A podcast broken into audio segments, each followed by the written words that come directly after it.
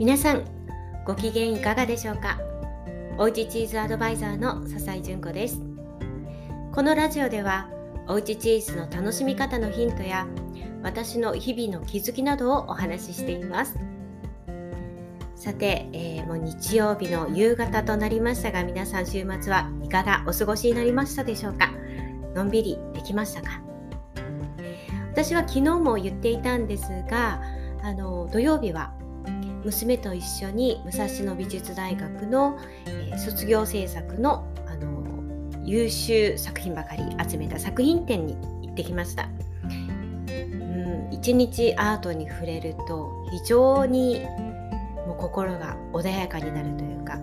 全くこう違うこう空間に行けるのですっごく気分転換になったなという感じがしました。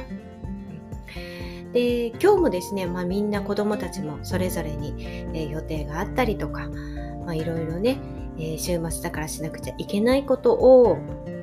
済ませつつもですねあの昨日も言ってましたがちょっとねざわざわしたことがこうどこかでなんだか引っかかっていてうんなんか嫌だなってこうもやもやっていう感じがねどうしてもあったんでうんもうどうしようかなと思ってね。あの今日は午後からゆっくりと読書を、えー、することにしました、うん、今日はビジネス本を一つ読んで、まあ、2冊目はえー、っとですね私も大好きなんですけれども原田マハさんの「本日はお日柄もよく」読まれた方も多いんじゃないかななんていうふうに思いますが、まあ、こちらを読んでいて今結構もうドハマりしていてこれを全部読み終えるまで待っていたらきっと収録が遅くなるだろうと思ってね今途中で、え、この収録をしているところです。でこれはスピーチライターの方の話って言ったらいいんですかね。で私もスピーチは結構そうですね私もスピーチをすることもあったんですけれども子どもたちが結構大きなスピーチコンテストとかねそういうのがある時に割とそのあのビシバシあの陰でですねあのサポートをするのが私でですね結構激変してくれるんですね。うん、私はもともと話す仕事をしていたっていうのもあるんですけれどもうんまあそうですねあの教えてきたことはないんですけれども、まあ、自分がやった中でですね気づくことっていうのがあるので、まあ、身内だったら教えてあげられるだろうということでやってきたんですが結構歴代あのその大きなねちょっと横浜市のコンテストがあるんですけれどもあの非常に上位までお姉ちゃん2人行ってくれてですね、まあ、今回は息子がですねそれにチャレンジするということになっていて、まあ、割とタイムリーな話ということでちょっとねワクワクしながら読んでいるところです。で昨年は私は活動休止しておりましたよって言っていたんですがいろいろね家族のこととかいろいろあってですねあの、ま、コロナっていうのもありましたけれども積極的にお仕事をこう何かするっていうことはしないでですね割と本を読んでいた時期がすっごいあったんですね。でそうするといろんなことがねインプットされてきて今度は自分のこう思いがもういっぱいあるんですけれどもだんだんそれが言語化できるようになってきて今まではこういろんな思いがあったんだけれどもそれを言葉にするっていうのがなんか難しくてこうモヤモヤしていたところがあったんですがかなりインプットをしたせいかそれはインプットをしようとして本を読んだわけではなくってもう本を読みたい。このいろんな世界に触れたい。いろんな言葉を知りたいな、もう純粋に本が読みたくっていろんな本を読んでいたんですがそうするとねやっぱり引き出しが多くなったようで自分が感じているこの気持ちってどんな風に言葉で表現するんだろうというのがちょっとねできるようになったなーっていう感じがあったんです。でそこでですね秋からなんとなくあの背中を押されてやってみたらという夫の一言でこんなのあるよというのであのエッセイのコンクールとかね教えてもらってあじゃあなんとなくやってみようかなっていうので一つやったらこれが結構ですねドハマりしましてもう書いこう毎日のように書いてましたね。でたくさんコンテストにこう出したんですけれどもこう出すたびにこう自分の考えとかをねあの一旦やっぱり文章にしなくちゃいけないのであの一旦考えてまとめますよね。自分はこれに関してどんな風に感じているんだろうか。で何を言いたいんだろうか。っていうのをまず頭で整理をする。そしてそれを言葉にしなきゃいけない、ね、でもそれを相手により伝わるようにということで例えば楽しいだけじゃなくって楽しいの代わりにじゃあどうしたらこの楽しい気持ち嬉しい気持ちを表現できるかなとかそんな風に考えながら文章をね作るようになりました。でいくつ出したかわかんないんですけど結構ね秋冬はそんな感じで特に秋ですね書いていたんですが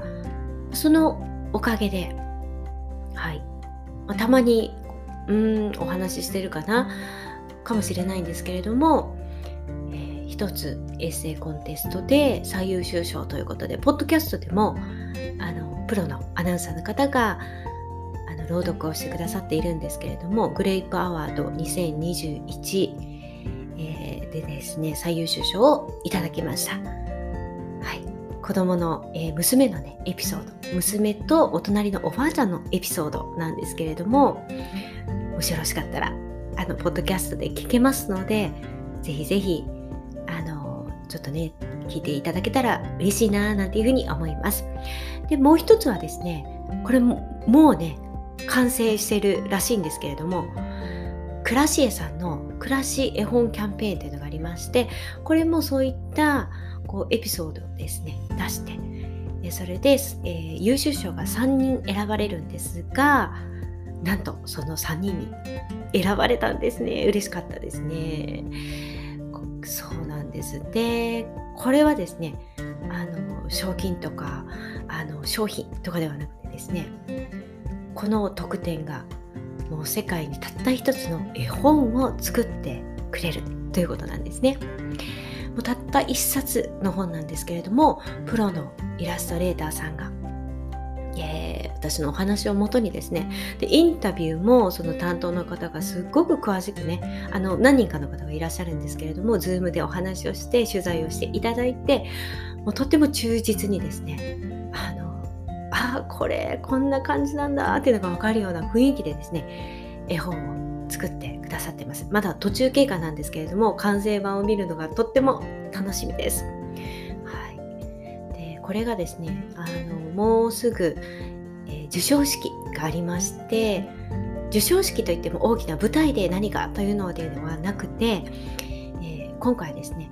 あのお家に来ていただいて昨年はやっぱりこういったね状況なので Zoom で授賞式となったらしいんですが、まあ、今年は2名ぐらいの方があの来てくださって手渡ししてくださってこう感想とかね、えー、ちょっと行ってみたりとか写真を撮ってくださったり、まあ、そんな風になるということなんですねすっごく楽しみです。はいということで、まあ、本当に本ってねぱりいいなって思うんですね。本を読むことで全く違った世界にこう没頭できるので瞬時に頭をね切り替えられる、うん、っていうのがすごくいいなと思うしあとはこの自分の気持ちっていうのを言葉にできる、ね。まあ、その、えー、いろんなね言葉が本の中には詰まっています。それを自分の中にたくさんインプットしておけば必要な時にそれをね自分らしく、えー、アウトプットできます。やっぱりね癒しになりますよね。自分の言いたいことを伝えられるっていうのはすごくあの自分にとって癒しですね。うんだと思います。はいということで、まあ、今日はですねあのちょっと本を読んでリラックスしてしかもちょっとワインを今飲みながらですね本を読んでいたんですけれどもこのまま飲み続けていると収録が危ないと思ったので それもあってね今しているんですけれども本当にあの癒しだなというふうな感じで読んでいます。でつい先日もちょっとねエッセイ書いたんですけれども、まあ、時々ね本気でエッセイを書いてみたりとかまあ、時々ノートはね、まあ、気軽に書いているんですけれどもあとはこの、えー、ポッドキャストで、音声配信でですねあのアウトプットする声でアウトプットするっていうのもね私にとってはとても癒しな時間になっているなぁなんていうふうに思っています。ということで今日も聞いていただきありがとうございました。ちょっとね全くチーズの話では今日はないんですけれども今日はこの辺りで失礼したいと思います。それではまた明日お会いしましょう。